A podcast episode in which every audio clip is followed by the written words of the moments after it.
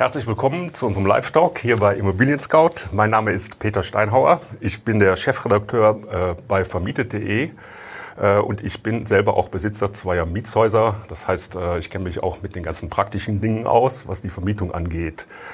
Ich stelle erstmal meinen Gast vor heute. Das ist der Steffen, Steffen Groß. Ja, hallo. Äh, Rechtsanwalt freue ich mich sehr, dass ich heute die Gelegenheit habe, über viele juristische Details zu reden. Ähm, ja, stell dich mal selber vor, Stefan.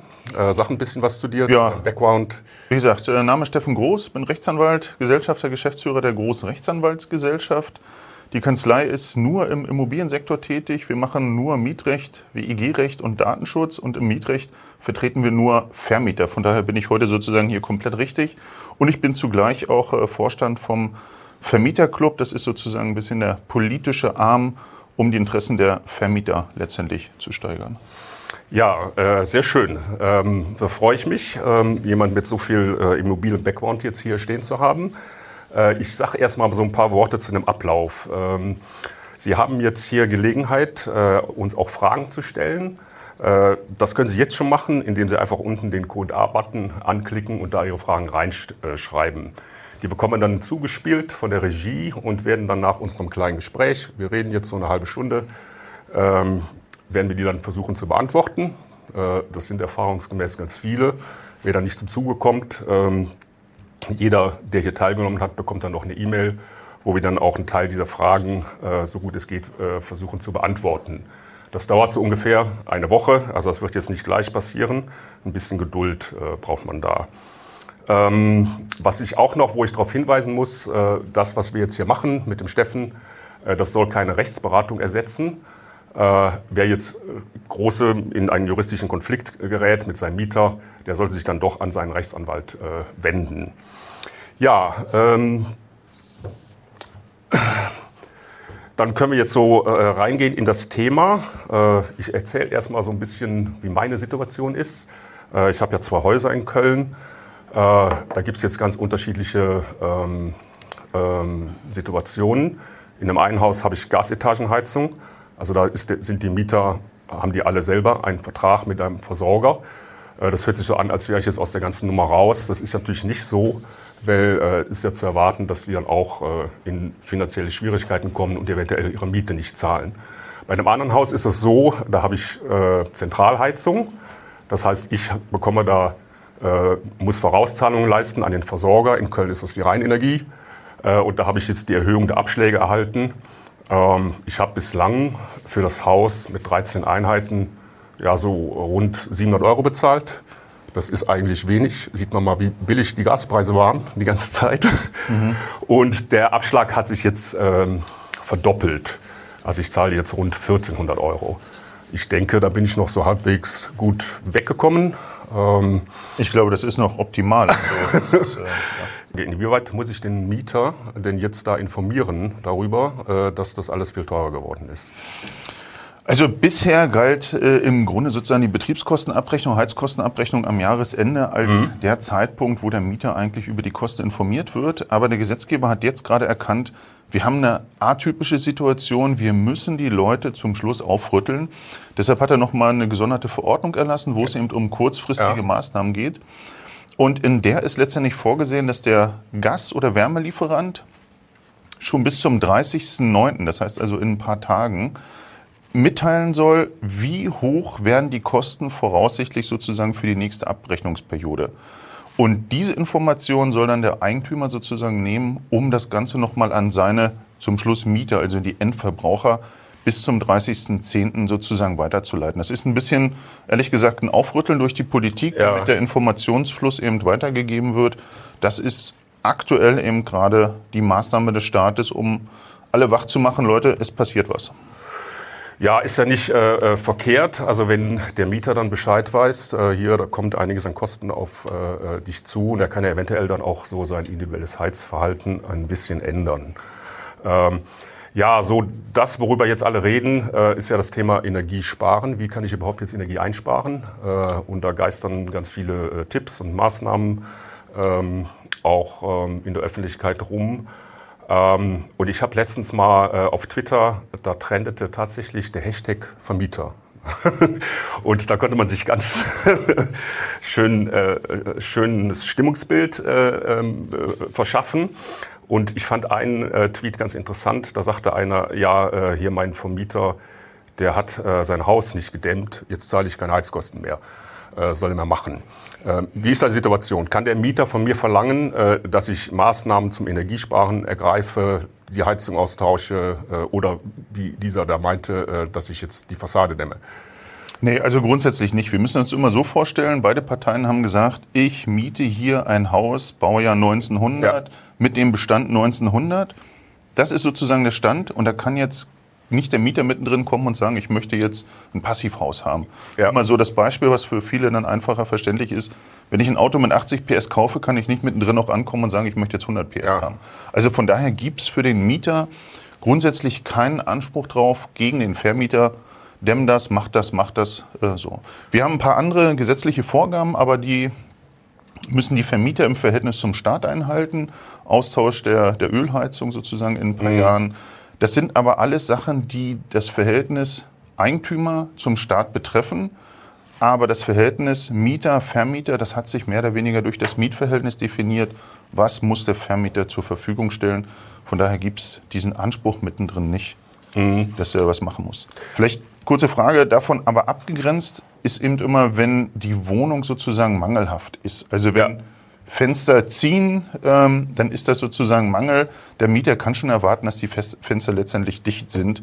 Ähm, aber das ist dann wirklich ein Mangel hat aber sozusagen nichts mit der ursprünglich vereinbarten ähm, Beschaffenheit seiner Wohnung zu tun. Ja, das ist ein interessanter Punkt. Ähm, die Heizperiode beginnt ja jetzt, 1. Oktober.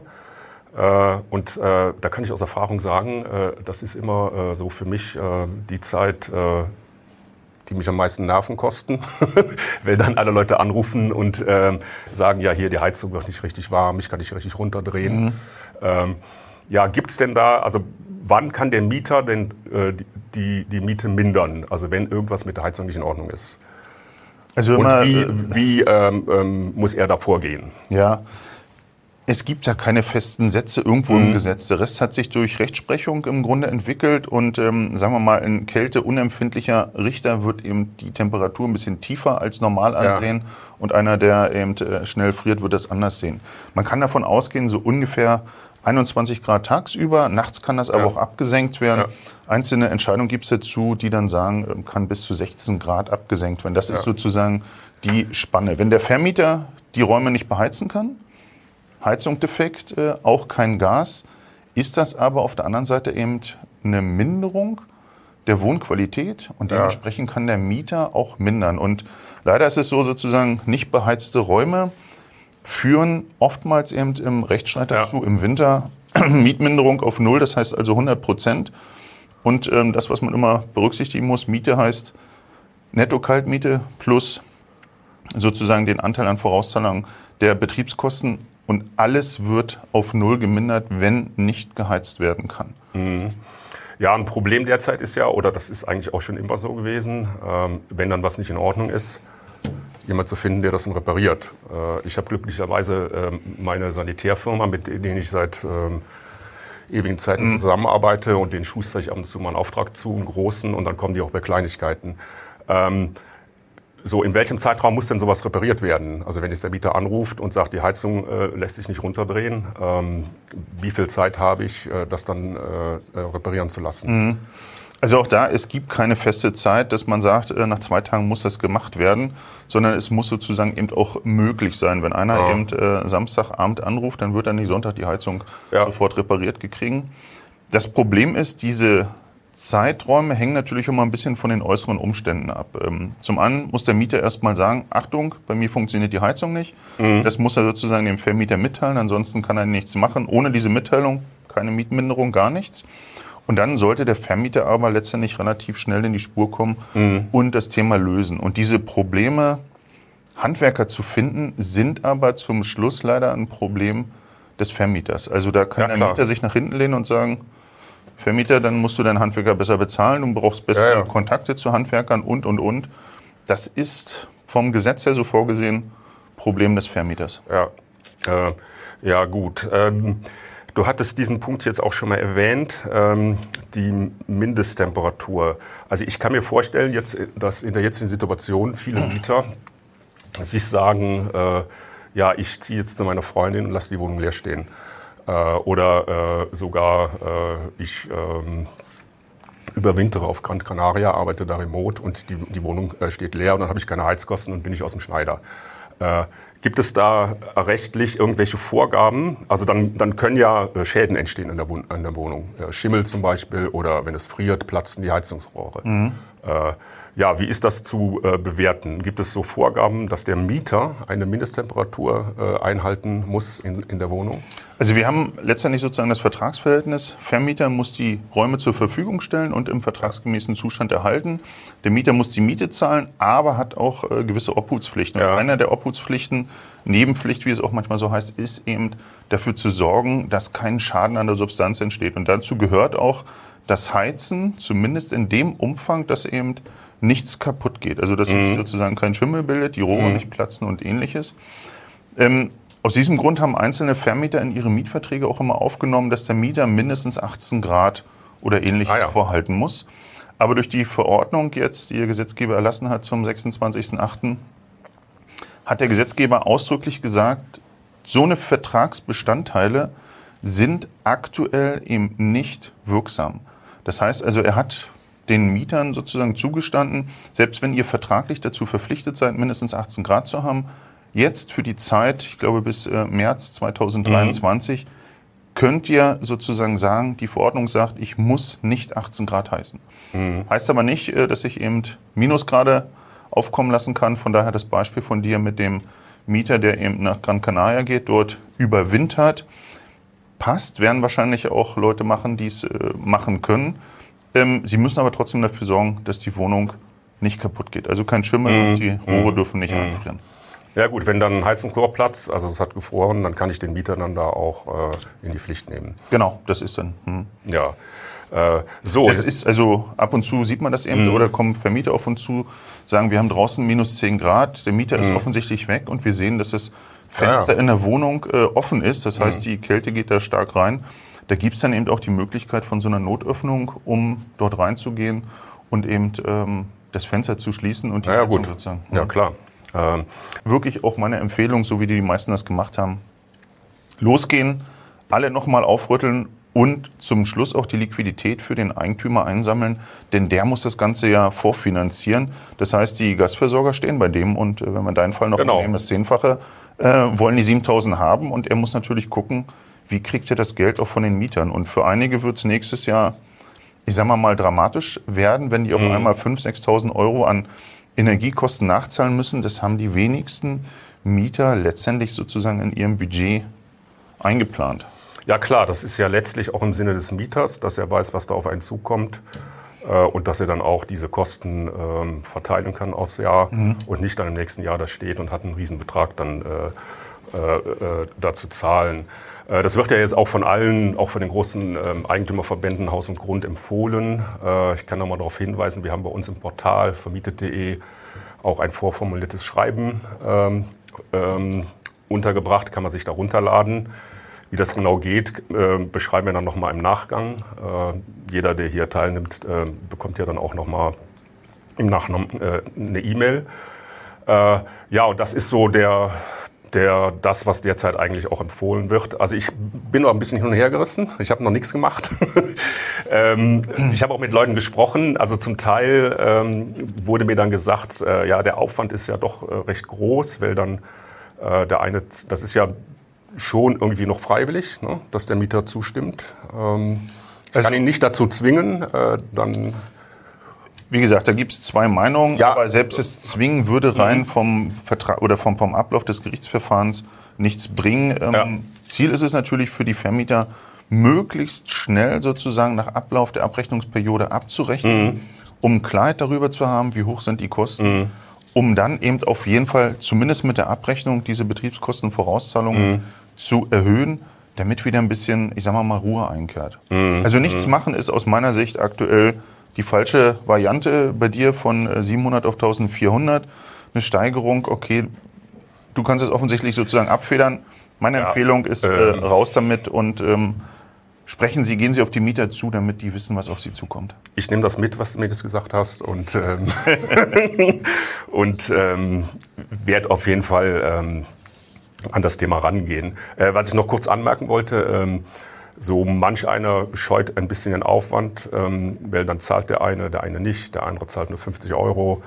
Und ich habe dann eventuell, muss dann meine Buchführung eventuell um, äh, umstellen. Und das waren so die Leute, die ich so kenne, mit denen ich mal so gesprochen habe, die hatten da so ein bisschen äh, Sorge, dass der Aufwand zu groß ist. Aber letztlich, glaube ich, führt kein Weg dran vorbei und ist das, was allen Beteiligten, auch den Mietern, äh, am meisten ähm, bringt. Äh, und äh, deswegen ist das eigentlich das Gebot der Stunde. Genau, das, bringt, das nimmt viel Druck aus der Mhm. Situation im nächsten Jahr mit der Nachzahlung. Wir haben ja jetzt aktuell auch die Situation, in den Sommermonaten verbraucht kaum jemand Heizenergie Ja. und trotzdem zahlt er viel mehr, als er eigentlich verbraucht. Und von daher ähm, sind die Vorauszahlungen und die Anpassung der Vorauszahlung sinnvoll. Ja, äh, so, wir kommen jetzt hier auch schon so langsam äh, in den Schlusssport. Äh, ich äh, darf nochmal darauf hin, hinweisen, ähm, Sie können die ganze Zeit hier Fragen stellen. Das können Sie jetzt schon machen, unten mit dem Q&A-Button. Und unsere Regie sammelt schon fleißig Fragen. Ähm, und ich bin gleich gespannt, äh, wenn ich die hier eingespielt bekomme. Ich sehe hier schon auf meinem iPad, die ersten sind schon da. Aber ähm, ich habe noch zwei Sachen, die ich von dir wissen will, Steffen. Also zum einen, ähm, das ist ja auch jetzt hier so sehr in den Medien, ähm, gab es das, wird das ja sehr gespielt, das Thema. Äh, darf ich als Vermieter, wenn der jetzt nicht zahlt, äh, der äh, Mieter, äh, seine, seine Heizkosten, darf ich dem dann die Heizung abstellen? Das ist äh, manchmal immer so ein Reflex der Vermieter raus, sozusagen der Mieter zahlt nicht, ach, dann stelle ich dem auch Ja. mal die Heizung ab. Ähm, funktioniert so nicht. Also wir haben Entscheidungen dazu auch vom BGH, der gesagt hat, ähm, so eine Versorgungssperre kann maximal eingreifen, wenn das Mietverhältnis sozusagen beendet ist und der Mieter weiterhin nicht zahlt. Man muss sich so vorstellen, als Vermieter, wir müssen die Wohnung zur Verfügung stellen, vertragsgemäßen Zustand halten, der Mieter muss zahlen und wenn eine von beiden Sachen nicht gemacht wird, können wir nicht das Faustrecht sozusagen einsetzen. Und äh, komplett den Mieter abzukappen, ist ein bisschen was in diese Richtung. Deshalb glaube ich auch die Grenze vom BGH erst nach Beendigung und wenn der Mieter weiterhin nicht zahlt, dann kann man das schon machen. Da steht dahinter, dass das Gericht eben gesagt hat, naja, das Verhältnis ist beendet, jemand blockiert die Räume noch, geht also nicht raus und zahlt auch keine Nutzungsentschädigung. Dann ist jetzt aber auch wirklich mal Schluss und an der Stelle soll dann der Vermieter eben auch äh, sozusagen Strom, Gas und ähnliches abstellen können. Ja. Ja, das äh, hast du jetzt auch ange, ähm, also schon, schon ein paar Sachen zu gesagt. Ähm, die Kündigung, ne? wenn der Mieter jetzt nicht zahlt äh, oder nicht zahlen kann, äh, das wünscht man ja keinen und äh, ich habe da auch kein Interesse jetzt, äh, da dann jemand, dass da jemand seine Wohnung verliert. Äh, aber es hilft dir alles nichts. Äh, der zahlt jetzt nicht und dann laufen hohe Kosten auf. Ähm, wie ist da derzeit der Stand? Was kann ich dann machen? Kann ich dann kündigen? Also aktuell hat sich ähm, bis jetzt nichts an der bisherigen Regelung äh, geändert. Man kann davon ausgehen, mehr als zwei Monatsmieten Rückstand, dann ist das sozusagen kündigungsrelevant und meine Empfehlung ist auch, dann wirklich auch zu handeln. Denn ähm, wenn jemand erstmal sozusagen in noch größere Rückstände reinläuft, ist die Chance, dass er da wieder rauskommt, relativ gering. Frühzeitig agieren, unter Umständen eben auch gucken, okay, können wir eine Ratenzahlungsvereinbarung hin oder Ja. ähnliches. Und wenn das alles nicht fruchtet, dann ist es auch zum Schluss die Kündigung, die gemacht werden muss. Der Vermieter muss sich ja selber ein bisschen schützen davor.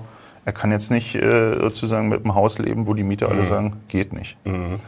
Es gibt aber sozusagen in der Politik die Diskussion, ähnlich wie bei Corona, äh, Ja. dass man Ausnahmen schaffen will, wenn der Mieter nicht zahlen kann und, und, und.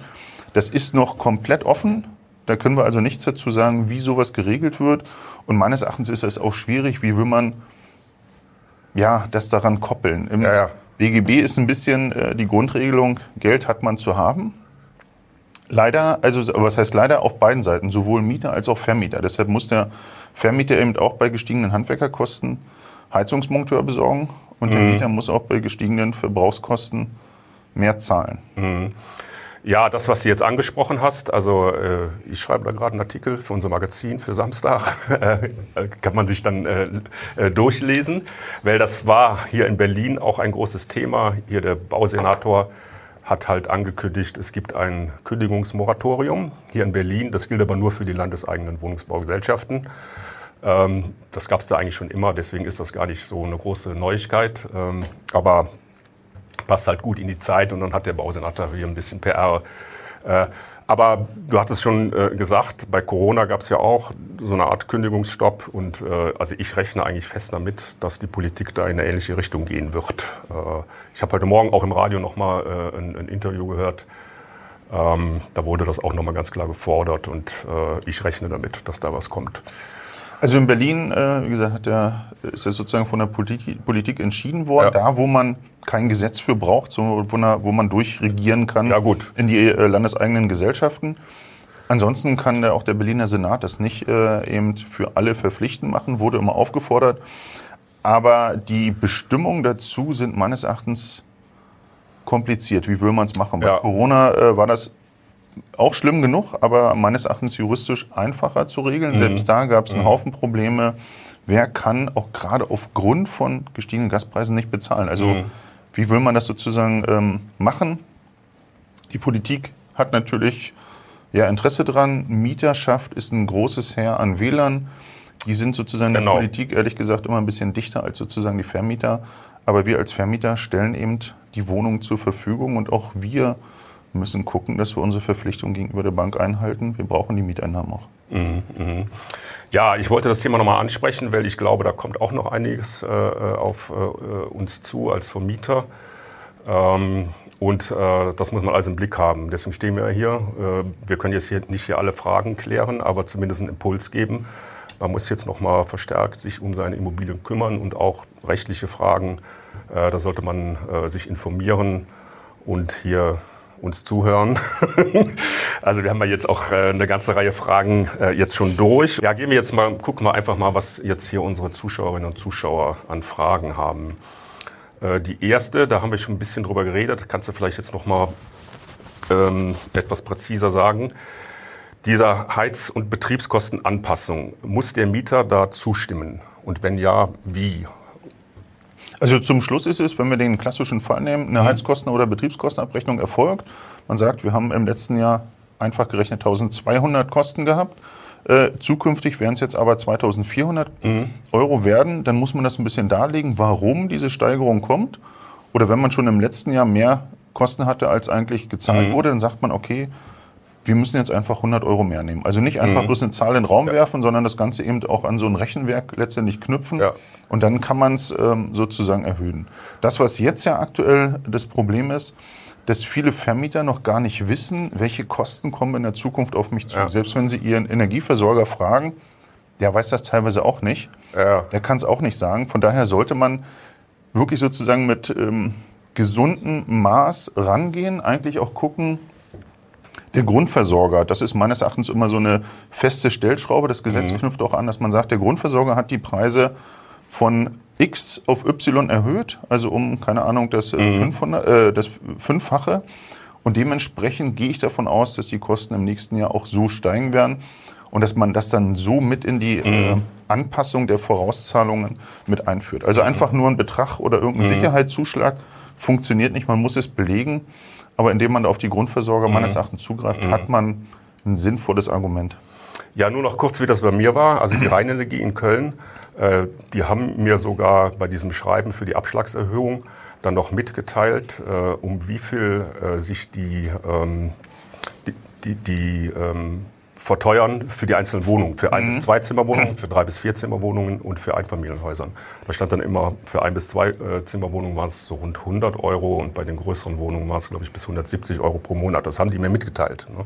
Ja, super. Ähm, also darum geht es auch in der letzten ja, ja. Verordnung mit den kurzfristigen Maßnahmen, um mitzuteilen, welche Kostensteigerungen entstehen. Ja. Und das soll dann eben der Vermieter an der Stelle, du eben auch seinen Mietern weitergeben. Ja, die Frage nochmal, ähm, ich glaube, die war so gemeint, ähm, muss dann, also ich teile das dem Mieter mit und äh, du zahlst jetzt mehr, zum Beispiel durch unser Schreiben, äh, äh was ist da auf vermietet.de, mhm. was man sich da runterladen kann. Äh, muss dann der Mieter mir irgendwie äh, das unterschreiben oder mir eine E-Mail schicken, ja, alles okay, ich mache das. Also wenn er das unterschreibt, dem zustimmt, ist das sozusagen die einfachste und klarste Variante. Ja. Wenn er das nicht macht, ja. äh, hat er der Vermieter trotzdem eben aufgrund der Abrechnung gesagt, die Vorauszahlungen erhöhen sich. Kann man im Mietverhältnis so machen. Wenn der Mieter weiterhin nicht zahlt, muss man leider sozusagen dann auf diese Vorauszahlungen klagen, damit man sein mhm. Geld bekommt. mhm. und hinterher sagen kann, okay, wir haben jetzt eine kleinere Differenz. Hm.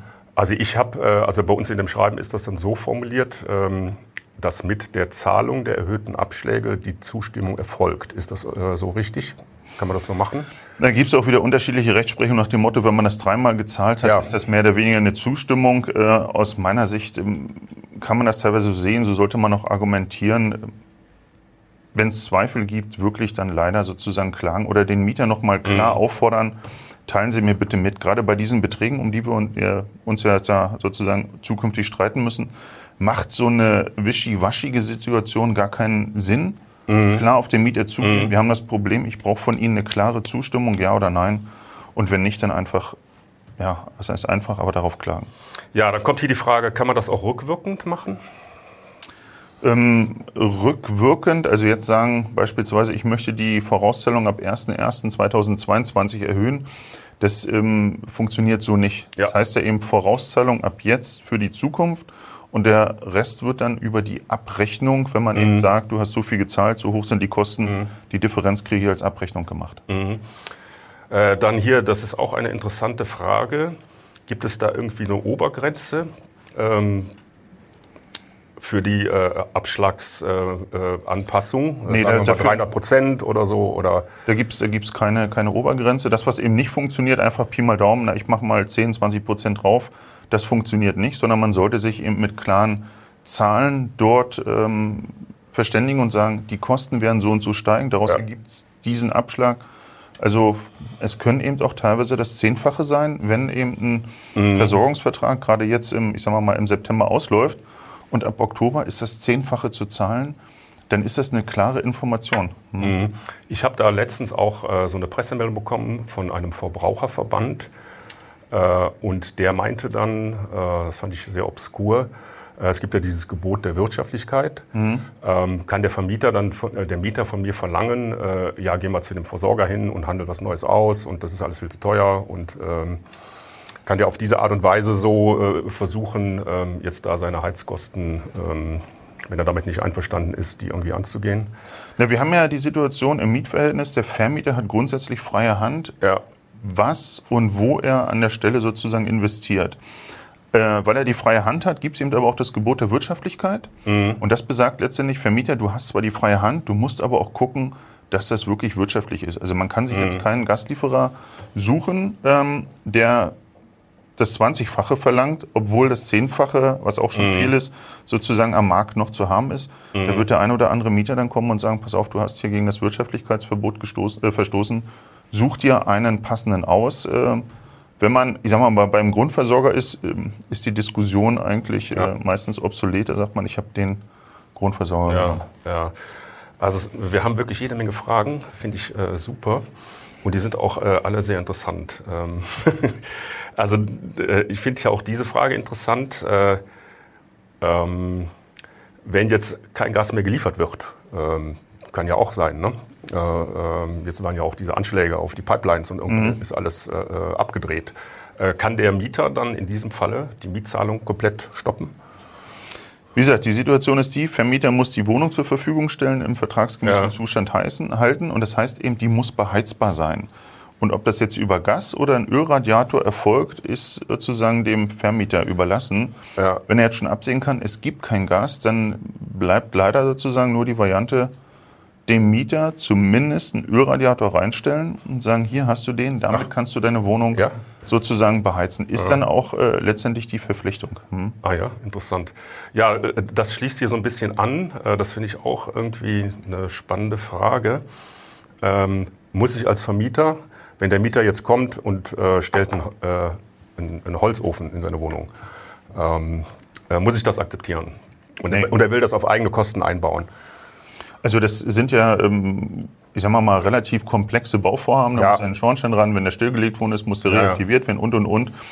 Dem Vermieter obliegt es, wie er sein Gebäude sozusagen ausstattet. Ja. Sowohl von der Heizung, Heizungsart, äh, bis zur Dämmung, Außenfassade und der ähnlichen. Da kann der Mieter nicht kommen und dort äh, sagen, ich möchte jetzt hier den Holzofen einbauen. Das funktioniert nicht. Ja, es gibt ja jetzt auch ähm, so, was ja sehr empfohlen wird oder ähm, was da auch sehr in der Diskussion ist, zum Beispiel äh, smarte Thermostate. Äh, die sollen ja auch dazu beitragen, dass da die Heizung, ähm, dass nach Bedarf mehr geheizt wird und äh, dadurch sollen sich dann auch äh, die Heizkosten senken lassen. Wenn der Mieter das jetzt selber machen will, ähm, darf er das? Also smarte Thermostate, die werden ja zum Schluss sozusagen auf die Heizung äh, aufgeschraubt. Ja. Ähm, kann der Mieter grundsätzlich machen, macht aber eben auch für den Vermieter Sinn, sowas mit einzubauen, um insgesamt die Heizsituation zu verbessern. Hm. Ja. Das ist jetzt ja kein Eingriff an der Stelle sozusagen in die wasserführende Leitung, sondern da wird der Thermostatkopf sozusagen ausgetauscht. Das, was der Vermieter zum Schluss erfasst, ist ja trotzdem, wie viel Energie ist in die Wohnung reingekommen, mhm. wie viel hat der Vermieter verbra äh, Mieter verbraucht und dementsprechend rechne ich ab. Mhm. Also wenn er die dann einbaut, äh, dann muss er dann halt die auch wieder ausbauen, wenn er dann auszieht. Genau, das wäre es. Ja. Anderer ja. Punkt ist eigentlich auch zu sagen, okay, will ich nicht sozusagen auf Vermieterseite hier eine Modernisierung durchführen, auch gerade zur Energieeinsparung und beschäftige mich mit Fassadendämmung, mit besserer Heizung und, und, und. Es gibt eben auch den hydraulischen äh, Abgleich, dass ja. sozusagen immer nur die passende Menge Heizenergie durch die Heizkörper durchfließt. Das hat der Gesetzgeber jetzt auch durch eine andere Verordnung nochmal gesagt, das muss mittelfristig gemacht werden. Also jetzt mhm. nicht innerhalb der nächsten sechs Monate, dass man wirklich versucht, wo kann ich Energie einsparen. Und dann hat aber der Gesetzgeber gesagt, ich als Gesetzgeber verpflichte dich, Vermieter, das zu machen. Heißt nicht, dass der Mieter wieder gegen den Vermieter einen Anspruch hat. Mhm, mh. Ja, der hydraulische Abgleich, ähm, das ähm, ist auch ein Riesenthema. Äh, also da kann der nicht, der, der, der Mieter hinkommen und sagen, äh, mach mal einen hydraulischen Abgleich, weil äh, hier die Heizung ist nicht richtig eingestellt. Nee, das ist, beide haben gesagt, das ist der Stand, so mhm. biete ich das Objekt mhm. an und ich kann mittendrin nicht kommen, bis auf ein paar mhm. Ausnahmefälle und sagen, mach mal jetzt hier was Neues. Mhm. Ja, bevor ich mich jetzt hier mit dir verquatsche, gucke ich nochmal auf die Fragen. Da kommen nämlich, sind nämlich ganz viele. Ähm, ja, das hatten wir in Teilen äh, auch schon drüber geredet, aber vielleicht kannst du das nochmal jetzt hier ähm, wiederholen auch, oder, weil das finde ich halt wichtig. Äh, welche Rechte habe ich als Vermieter, wenn dann äh, der Mieter halt äh, nicht zahlt, seine äh, Betriebskosten, also seine Heizkosten. Oder, oder nicht zahlen kann auch. Ne? Und das ist ja jetzt nicht immer so. Weil, ja, das mit das wird ja äh, wahrscheinlich auch ganz viele betreffen. Die können es einfach nicht mehr dann. Ne? Und äh, was habe ich dann überhaupt noch für Rechte? Was kann ich da machen? Das, was ich zuerst schon gesagt habe, im Gesetz steht oder das Gesetz sagt eben eigentlich, äh, Geld hat man zu haben. Das heißt, mhm. äh, wenn jemand nicht zahlen kann, aus welchen Gründen auch immer, ist das dann aber auch leider sozusagen dessen Problem. Ähm, von daher hat der Vermieter die gleichen Rechte, mhm. als wenn einer zahlen könnte, aber nicht zahlen will. Also ob einer zahlen kann oder und nicht zahlt oder nicht zahlen kann äh, oder, oder zahlen könnte, aber nicht zahlt, das ist letztendlich das Gleiche. Mhm. Mhm. Also Kündigung im Zweifel, Abmahnung, gehen Sie auf die Leute zu. Aus meiner Sicht kommt es jetzt darauf an, dass wirklich Vermieter und Mieter mhm. miteinander reden, gar nicht sozusagen stur nach Schema F das Ding durchziehen, sondern miteinander sprechen und versuchen, eine Lösung zu finden. Manchmal mhm. brauchen die Mieter ja auch das Gefühl, ja, der Vermieter hat die gleiche Situation wie ich. Wir müssen alle ja, an einem gut. Strang ziehen. Ja, ja. Ähm, dann kommt hier noch eine Frage. Ähm, das ist auch bei uns in der Facebook, äh, Facebook-Gruppe mal diskutiert worden. Das ist halt jetzt hier schon so eine dramatische Situation. Ähm, ja, die Kosten, ähm, die da bei dem Vermieter äh, auflaufen, sind so hoch, äh, dass ich dann wirklich auch ähm, in der Insolvenz gehe ähm, und ich das alles nicht mehr zahlen kann. Äh, ähm, und da fragt hier äh, dann der Vermieter, ähm, kann ich dann das ganze Vermietungsgeschäft loswerden, also ähm, aufgeben.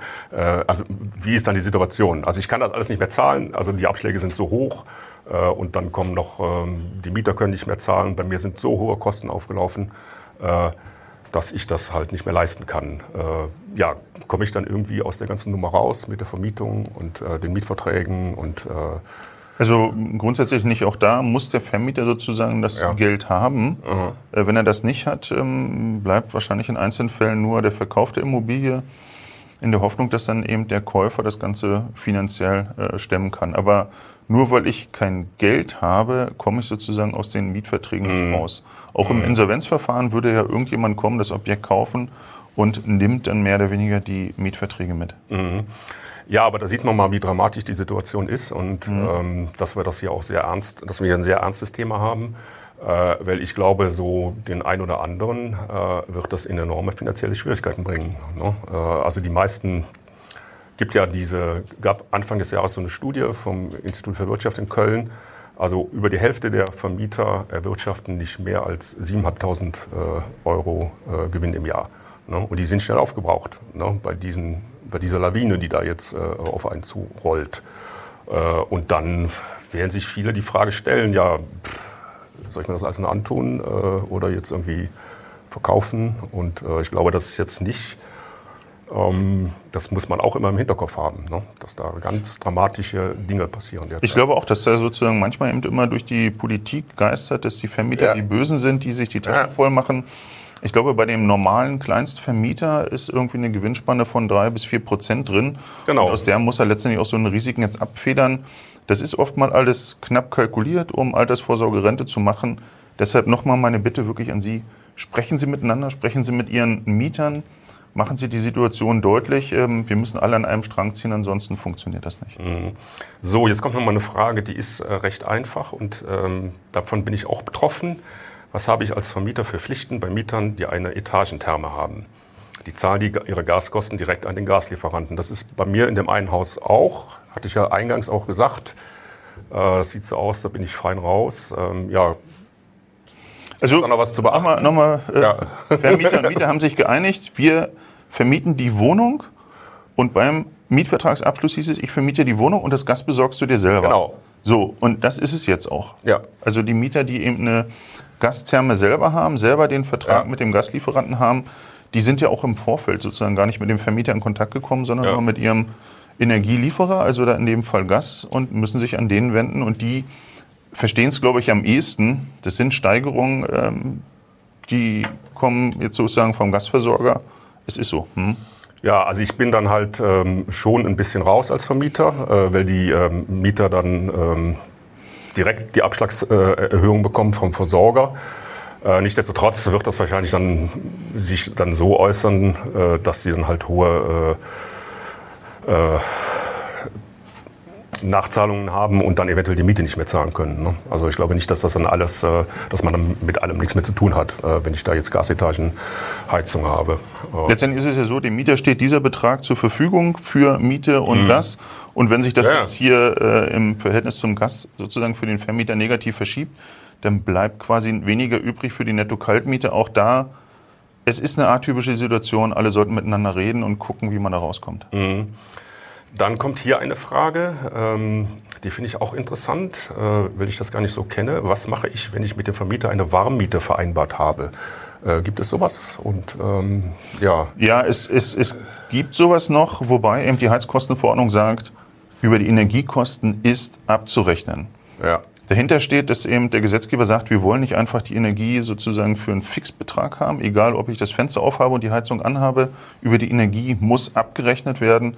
Ähm, bei der Frage geht es letztendlich bloß um die, um die Kosten. Mhm. Aber da ich das sich über die Energie ohnehin abrechnen muss, hat der Vermieter hier das gleiche Problem wie alle anderen auch. Ja, also es gibt das ja vielleicht, ähm, kann ich mir das vorstellen, bei so Service-Apartments, wo ich dann so eine Pauschalmiete habe, wo dann alles drin ist. Also Hotel ist ja das Ähnliche. Da habe ich ja. ja. auch Wohnraum, aber zu vorübergehenden äh, Gebrauch. Das ist nochmal ein komplett anderer Bereich. Ich glaube aber nicht, dass wir heute hier viel über Hotels sprechen, sondern es geht um den normalen Vermieter, der eine Wohnung hat. Mhm. Also auch nochmal an den Vermieter, der hier eine Warmmiete hat. Über die Heizkosten müssen Sie abrechnen. Ja, äh, dann diese Frage hatten wir auch schon leicht angesprochen, aber das finde ich auch irgendwie wichtig und ähm, ich glaube, dass das auch jetzt viel, ähm, viele betrifft.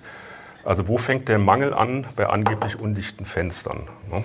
Und äh, genau das wird mir nun vom Mieter vorgeworfen nachdem die, nachdem die Nebenkostenabrechnung für 2021 schon eine große Nachzahlung ergeben hat. Wie reagiere ich darauf? Das kenne ich auch. Ne? Dann sagen die, äh, ja, hey, die Fenster sind undicht und ich habe jetzt so hohe Heizkosten äh, und damit bin ich nicht einverstanden. Äh, die Heizkosten kommen deshalb, weil die Fenster undicht ähm, sind. Äh, ja, wie sollte ich deiner Meinung nach darauf reagieren? Zum Schluss ist es immer wieder die Frage, ähm ist ein Mangel da oder ist ein Mangel nicht da? Ja. Und wenn beide sich darüber streiten, wird es im Gerichtsverfahren geklärt. Ja. Dann wird man entweder den, also ich sage mal aus meiner Sicht, pfiffige Richter machen eine Vorortsbegehung, gehen hin, gucken sich das an und sagen, finde ich aber nicht undicht und dann kriegen die das schon sozusagen gelöst. Im Zweifel muss man einen Gutachter nehmen, der sagt, ist eben das Fenster undicht, Ähm, aber das ist sozusagen der einzige Punkt. Das, was der einzelne Vermieter hier machen sollte, er sollte sagen, im Jahr 2020 haben sie 1400 Kilowattstunden verbraucht, im Jahr 2021 1400 und im Jahr 22 auch 1400 Kilowattstunden. Das heißt, die Energiemenge ist die gleiche geblieben, nur die Preise haben sich erhöht. Von daher hat mhm. sich an ihrer Situation eigentlich gar nichts äh, geändert. Versuchen Sie jetzt als Mieter mal bitte nicht den schwarzen Peter sozusagen zu mir zu schieben. Ja, das kann ich nur aus Erfahrung sagen, das ist gar nicht so ungewöhnlich. Also die, ist nicht ungewöhnlich, nee. Also da hat jemand dann sehr hohe Heizkosten, jetzt auch vor dieser ganzen äh, äh, Gaskrise. Äh, und dann sieht er das und dann muss er hohe Nachzahlungen leisten. Äh, und dann kommt er an und sagt, äh, ja, das ist alles hier nicht richtig, die Thermostate sind nicht richtig eingestellt, äh, die Fenster sind undicht. Gerade undichte Fenster, das ist ja auch so Ermessenssache. Ne? Ähm. Aber ein undichtes Fenster ist ein Mangel, der muss behoben werden. Mhm. Ob das Fenster jetzt äh, zwei-, dreifachverglasung mhm. hat oder tiptop eingebaut ist oder ähnliches, das sind dann immer noch andere Frage. Undichtes Fenster muss repariert werden. Mhm. Ja, dann kommt auch hier die Frage, ähm, ich muss die Heizkosten ja vorfinanzieren. Ähm, äh, kann ich dann bei der Abrechnung auch Ratenzahlung durch den Mieter akzeptieren?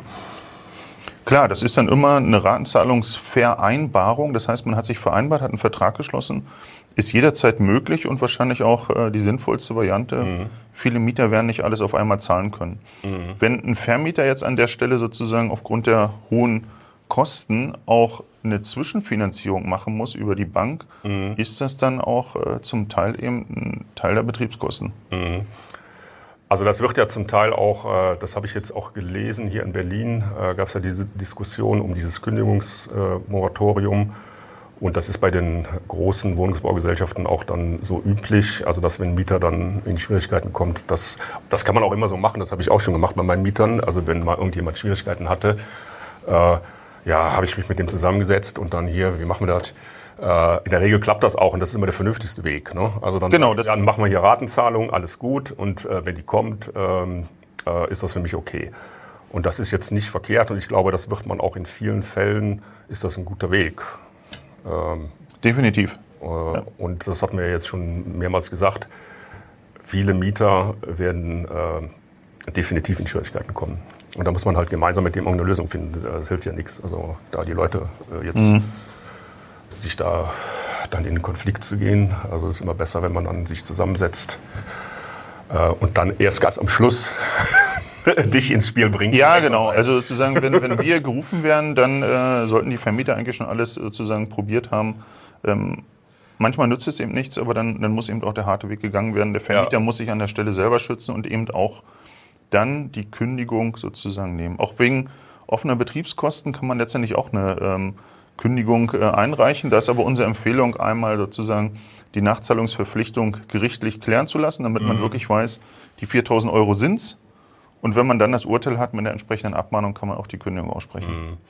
Ja, so Gerichtsverfahren, ich habe das äh, glücklicherweise noch nicht oft äh, machen müssen, nur einmal. Äh, die sind langwierig, nervenaufreibend äh, und kosten auch Geld. Ähm, äh, sollte man versuchen, irgendwie zuerst mal anders zu klären. Also dafür sind wir letztendlich da. Wir sind auch äh, oftmals eben ein emotionaler Puffer mhm. für die Vermieter, mhm.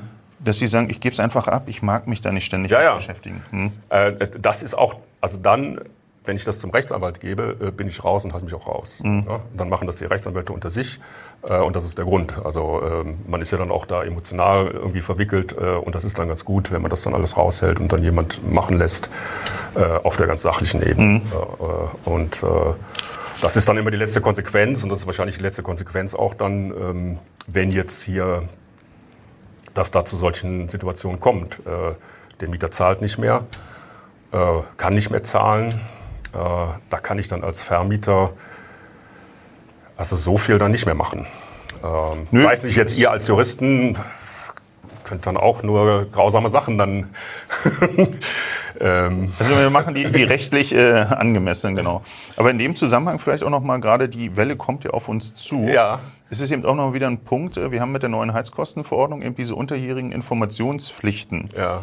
Wenn Sie also sozusagen fernauslesbare Geräte haben, müssen Sie ab 1.1.22, also schon seit äh, sozusagen neun Monaten, monatlich über den Verbrauch informieren. Das hat auch wieder äh, den Hintergedanken, die Verbraucher sollen permanent informiert Ja. werden über ihren Energieverbrauch, damit sie eben wissen, kann ich Energie sparen, kann ich nicht sparen.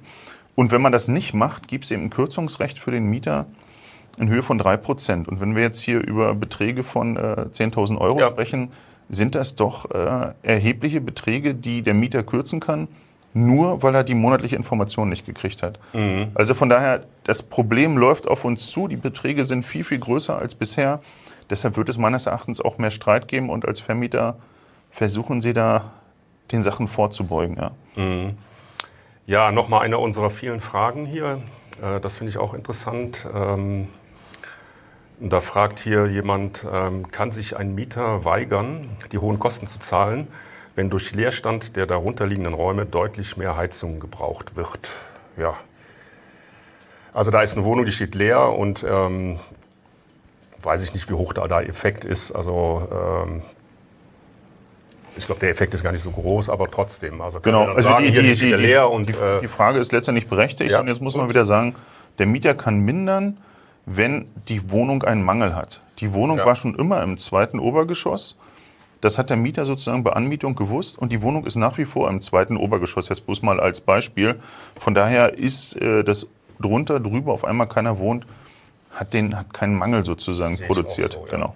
Ich sehe da auch keinen Mangel. Ähm, also ich sehe da jetzt keine Möglichkeit, dass dann der Mieter da ähm, irgendwas mindern kann, also weil die Wohnung leer steht. Und ich glaube, dass der Effekt dann auch nicht so groß ist, also dass dann dadurch jetzt so die, ähm, die Heizkosten in die Höhe schießen, weil die Wohnung da leer steht und weil da unten ein bisschen weniger äh, äh, dann Isolation oder weil weniger von unten kommt. Also ich glaube nicht, dass der Effekt da Ja, selbst wenn die Wohnung unten nicht leer ist und Ja. unten eben ein Mieter über den Winter auf den Kanaren ist, wenn wir bei dem Beispiel von Ja, zuerst bleiben, genau. dann ist ja auch kein Mangel da. Also das kann der Mieter sozusagen hier nicht, nicht machen.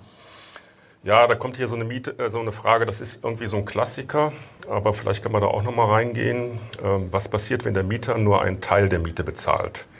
Ne, das ist auch äh, gar nicht so ungewöhnlich. Ne? Dann äh, zahlt er erstmal die Hälfte und sagt mir dann, ja, ich habe kein Geld.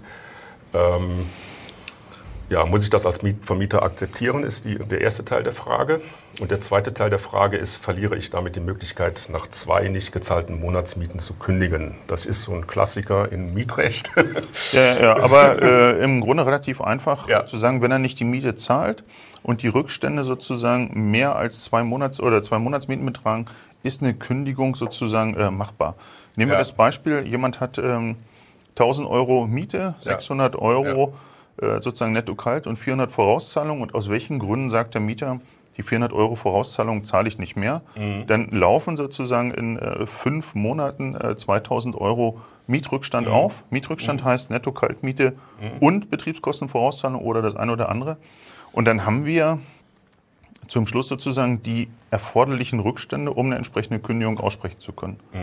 Ja. Dann gibt es ja immer noch den Fall, ähm, vielleicht kannst du doch mal hier jetzt zum Schluss, das ist auch immer so eine Frage, auch so ein Klassiker, der aber, glaube ich, jetzt auch wichtig wird, äh, inwieweit der Mieter dann äh, diesen Rückstand ausgleichen kann und dadurch dann äh, die Kündigung aufgehoben wird.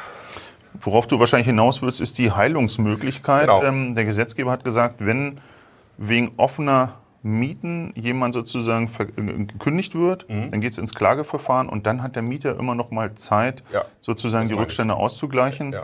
Ähm, wenn er das macht, dann ist die Kündigung geheilt, als wenn sie nicht vorhanden gewesen wäre. Er kann das aber nicht alle zwei Jahre neu machen. Äh, Da gibt es dann sozusagen ein paar Steps da drin. Aber ansonsten gibt es diese Heilungsmöglichkeit. Hat der Gesetzgeber vorgesehen, ob wir das gut oder schlecht finden, ähm, ist so. Das ist die Rechtslage, an die müssen wir uns halten und der Mieter hat dann eben doch die Möglichkeit. Ja, wenn ich das richtig sehe, äh, gibt es ja jetzt da in der Diskussion um Kündigungsschutz wegen dieser hohen Gaspreise äh, auch die Idee, das irgendwie nochmal auszuweiten. Ich glaube, das, was die ähm, Politik möchte, dass man ohnehin quasi nicht mehr wegen Eigenbedarf äh, kündigen kann, sodass eben auch eine ordentliche Kündigung eigentlich nicht mehr möglich sein soll. Aber das ist eine völlig offene Diskussion. Da gibt es die verschiedenen Lager. Ähm, ist Blick in die Glaskugel, können wir nicht sagen, wie das entschieden wird. Ja, das ist dann natürlich auch so ein Punkt. Ähm, ähm, durch diese ganze ähm, Situation, in der wir jetzt sind, also mit den Gaspreisen, dass sie so hoch sind, äh, kommen natürlich auch eine Vielzahl von neuen Vorschlägen hoch jetzt, ne, um das äh, in den Griff zu kriegen. Und ähm, das sind, äh, also ich denke mal, dass dann auch so sehr vieles äh, sich schon verändern wird in der nächsten Zeit oder, oder man mit neuen äh, Verordnungen dann auch äh, zu tun hat. Und ich denke, da muss man auch irgendwie am Ball bleiben als Vermieter. Mhm. Deswegen ist es halt wichtig, hier zum Beispiel unser Magazin zu lesen und hier zu unseren Live-Talks zu kommen, weil wir das ja ähm, dann auch hier versuchen, ähm, da die Leute äh, mitzunehmen und denen diese Information zu liefern. Also viel mehr können wir auch nicht machen. Die Gaspreise kriegen wir definitiv nicht runter. Also da ist halt der Gesetzgeber gefordert. Äh, was wir machen können, ist hier über solche Veranstaltungen und mit tollen Experten wie dem Steffen ähm, dann äh, zumindest da äh, die rechtlichen Details zu klären und da Informationen zu liefern und da Hilfestelle zu leisten. Ne? Und ich hoffe, das haben wir hier so jetzt in der Stunde, wo wir jetzt hier geredet haben, ein bisschen geschafft. Ähm, und es sind wahrscheinlich noch viele Fragen. Und äh, das hatte ich ja schon gesagt, ganz zu Anfang. Ähm, die Fragen, die jetzt nicht beantwortet wurden, ähm, die versuchen wir dann noch, so gut es geht, äh, dann auch zu beantworten. Also jeder kriegt dann hier noch äh, eine E-Mail im Anschluss. Da ist dann die Aufzeichnung, also wer sich das Ganze nochmal angucken will, hier unser, unseren Auftritt, äh, äh, sind bestimmt auch ganz viele. und, ähm, und da findet man dann auch ähm, nochmal so die Fragen beantwortet, also nicht alle. Und das dauert jetzt auch so ein bisschen, muss man uns auch ein bisschen Zeit äh, geben.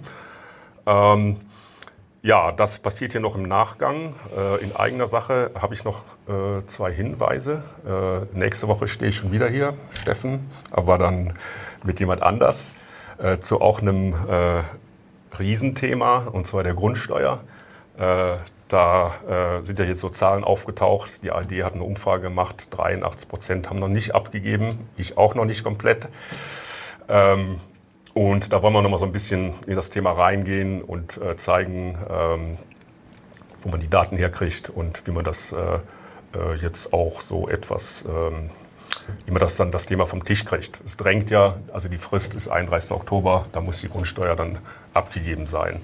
Und dann sind wir beide nochmal dran. Äh, und das finde ich auch wichtig, weil das hier so ein bisschen anschließt. Äh, was wir jetzt ganz ausgeschlossen haben, war das Thema Nebenkosten. Und da äh, können wir auch erwarten, wenn die äh, Betriebskosten jetzt so in die Höhe schießen, äh, dass dann die verstärkt in den Fokus kommen äh, und dann auch die Mieter verstärkt die Nebenkosten überprüfen wollen und auch ähm, dann äh, da Einspruch einlegen. Und das machen wir äh, bei den Vermietertagen, 22. bis 24. November. Wir sind am 24. November da, dann auch im großen Studio. und dann treffen wir uns nochmal und äh, dann bin ich auch sehr gespannt, Steffen, weil das ist ein Riesenthema und äh, da weiß ich auch, bei vielen Dingen habe ich viele Fragen. Und äh, ja, ich bedanke mich für die Aufmerksamkeit bei den Zuschauern und Zuschauerinnen. Äh, ich hoffe, es war äh, informativ und interessant und verabschiede mich auch hier. Steffen kann sich auch noch verabschieden. Ja, vielen Dank fürs äh, Zuschauen und erschlagen Sie nicht den Überbringer der schlechten Nachrichten. Wir konnten nur darstellen, wie es ist. An der Situation können wir nichts ändern. Okay, tschüss.